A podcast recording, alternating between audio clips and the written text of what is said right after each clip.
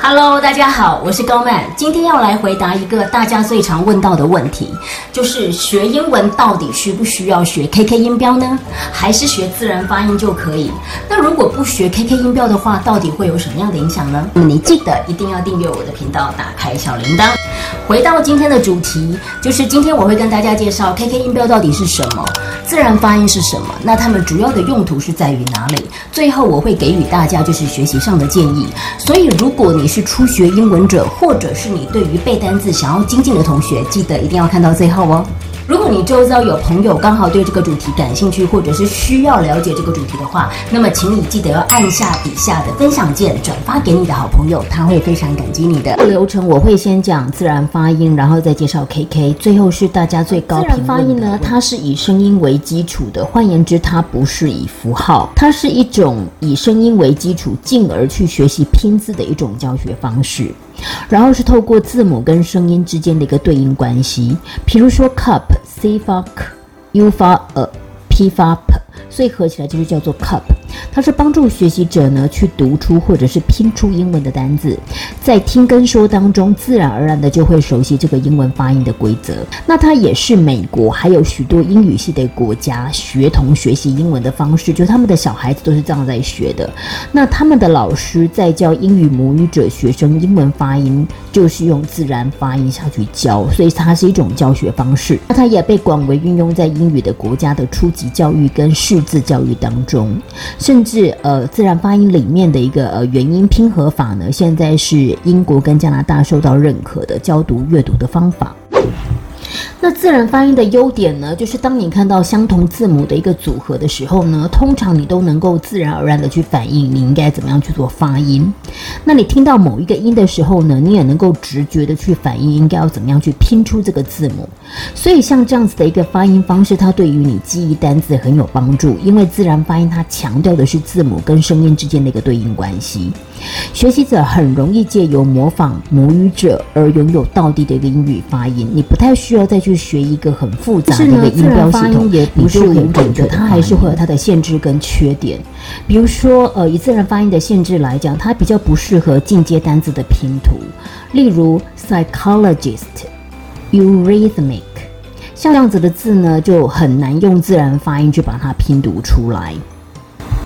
除了它的限制，就是说，呃，间接的单字呢比较不适合用自然发音来做拼读以外呢，其实自然发音的规则也是蛮复杂的。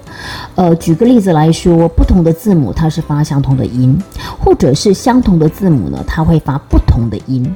那有一些单字的字母呢，它是不发音的。或者是有一些字母呢，跟实际的发音又不相同，所以如果你要去学习自然发音的规则的话呢，它其实也是蛮复杂的。那我们现在就来看不同字母间却发相同的音。举例，比如说这边划线的地方呢，都长得不相同，e a e i y，但是呢，它们都发短音的 e。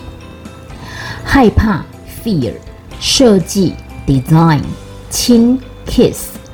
有雾的 foggy。第二个是相同的字母却发不同的音，比如说字母 e，我们这边有看到水龙头、篱笆，感觉特别眼睛。这边的 e 呢，它的发音都是不相同的，faucet、fence、feel、especially、eye、faucet 短音的 e，fence 倒三的 a。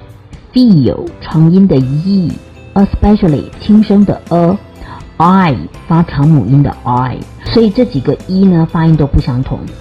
那有一些单字的字母呢又不发音，比如说 hi g h 不发音；比如说 com，mb 结尾 b 不发音；比如说 no，k-n-o-w 的 k 不发音。然后最后呢是有一些单字的字母呢，它跟它实际的发音是不相同的，比如说咳嗽的 cough。G H 却是发 F 的音，German 那个 G 呢，它却是发 J 的 G。所以呢，自然发音的限制跟缺点其实也是蛮多的。那它例外的情况也有很多，就即便是在常用的单字里面呢，就几乎就有八成以上的发音呢都是不规则的。那你必须要去记这些规则，所以其实是相当的复杂的。那它的教学方法呢是适用于在英语系的国家，原因是因为呢有英语母语者会讲给你听，所以呢你每天每天耳濡目染之下，自然你就会听懂了。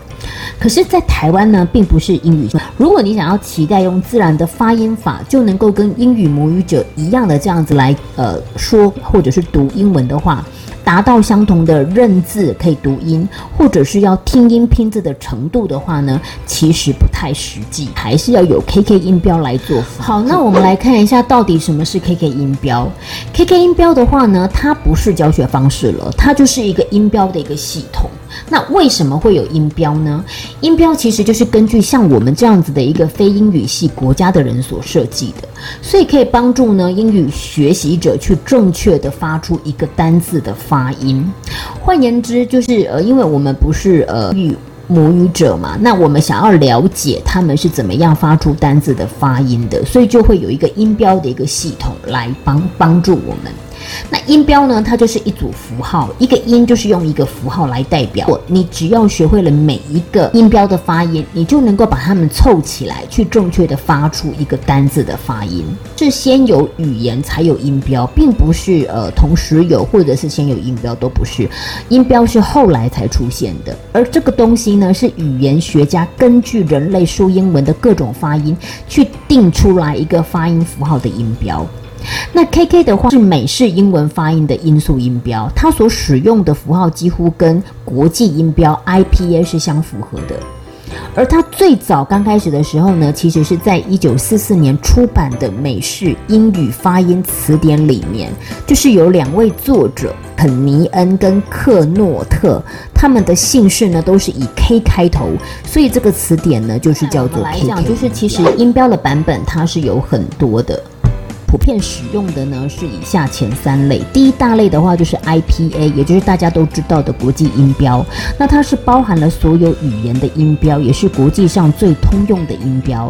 而后来的所有的音标呢，大概都会是根据国际音标呢来加以做呃编撰。比如说像以英国来讲，绝大多数是用 DJ 音标，那 DJ 音标呢是由 Daniel Jones 所制定的，它它是根据 IPA 当中挑选属于英式英文的音标下去做改编的。而美国的话呢，是用 KK 音标，就是我们刚刚提到的双 K 这两位作者所制定的。那它是根据 IPA 当中去挑选属于美式英文的音标下去做改编，那涵盖美式英文的所有发音，所以它是最常用，而且也是最权威的一个注音法。那当然，除了这三个音标以外，各国的出版社都有自己出的音标。比如说大陆，它有出它的一个牛津词典，也有牛津的音标、剑桥的音标、新国际的音标等等，其实版本很多。但是，如果我们以你想要说一口美式英文的一个学习者来说的话呢，其实 KK 音标它真的是一套很棒的发音系统，因为它已经涵盖了所有美式英文的。接下来我们来讲，那 KK 音标有什么优点呢？它的优点就是，其实你只要知道某个单字的音标，你就能够正确的将这个单字给念出来。而除了英文之外呢，对于外来语的发音也会很有帮助。因为外来语的话呢，你单看单字的话，你是没有办法去正确发音的。所以你只需要根据音标，你就可以把这个单字呢正确的念出来。那再来就是刚刚我提到的，其实自然发音呢，它针对有一些单字的发音会有一些例外，其实你没有办法利用自然发音去解决。而如果你是使用中文的注音符号的话呢，你也没有办法去正确的代表那个实际的发音，因为中文的注音符号跟英文的 KK 音标的有一些发音方式呢，还是没有办法一样。最后就是说，同一个单字呢，它其实会有不同重音节的一个发音问题。比如说名词跟动词都是同样一个字，但是它的音节不一样。那这个时候呢，你你看 KK 音标，你就可以马上掌握它的一个重音节。KK 音标的缺点是什么呢？它的缺点就是说它的字形符号呢真的是很复杂，而且呢它跟字母都没有对应。所以如果说是对于年纪很小的、智能还没有发达的小朋友呢，你学习上来讲真的会蛮困难的。那你就必须要再去记另外一套的发音系统。呃也是比较不容易记忆，所以有时候会记得音，但是不记得符号，或者有的时候呢是记得符号，不记得发音。尤其有一些音标的符号，它跟字母呢长相完全不同哦。比如说我们现在荧幕上看到的这几个字，C H 的 ch，有声的 J G，S H 的 sh，garage 的，thief 的 r，thief。会说：“哎，老师，可是我会 K K 音标啊，但是我的发音并没有很好啊，所以我觉得 K K 音标应该是没有什么用的。觉得你的发音不好，那所以你认为 K K 音标没有用？这个最大的原因呢，可能是出在你 K K 音标的个别发音呢，它可能是有问题，或者是呢，你组合起来的这个音标呢，发音有问题。也就是说，有一些时候呢，可能拆开来念你会念，但是呢，它组合起来的一个正确念法呢，你念的不正确。”那换言之，这个问题呢，可能是出现在你自己本身，或者是传授给你的老师，他就传授错误了。所以你不能因此而把这个发音的问题呢，怪罪是在 KK 音标没有用。OK。好，这是第一个要回答。第二个问题就是，那同学们可能会说，哎，老师，我如果要单字发音的话，我直接去线上听发音不就好了吗？那个线上的真人发音更方便、更准确，不是吗？我干嘛要去学复杂的这个 KK 音标呢？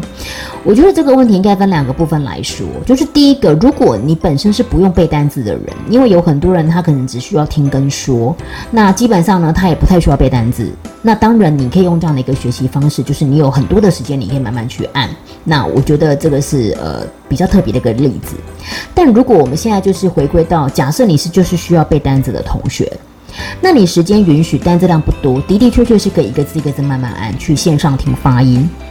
但是除了你是国小生，或者是你是不用工作的人以外，基本上呢，每一个阶段的人都有学业或者是课业上的一个压力，工作上的压力，通常是没有时间再这样一个一个去按的，没有办法再这样一一去验证每一个单词的发音。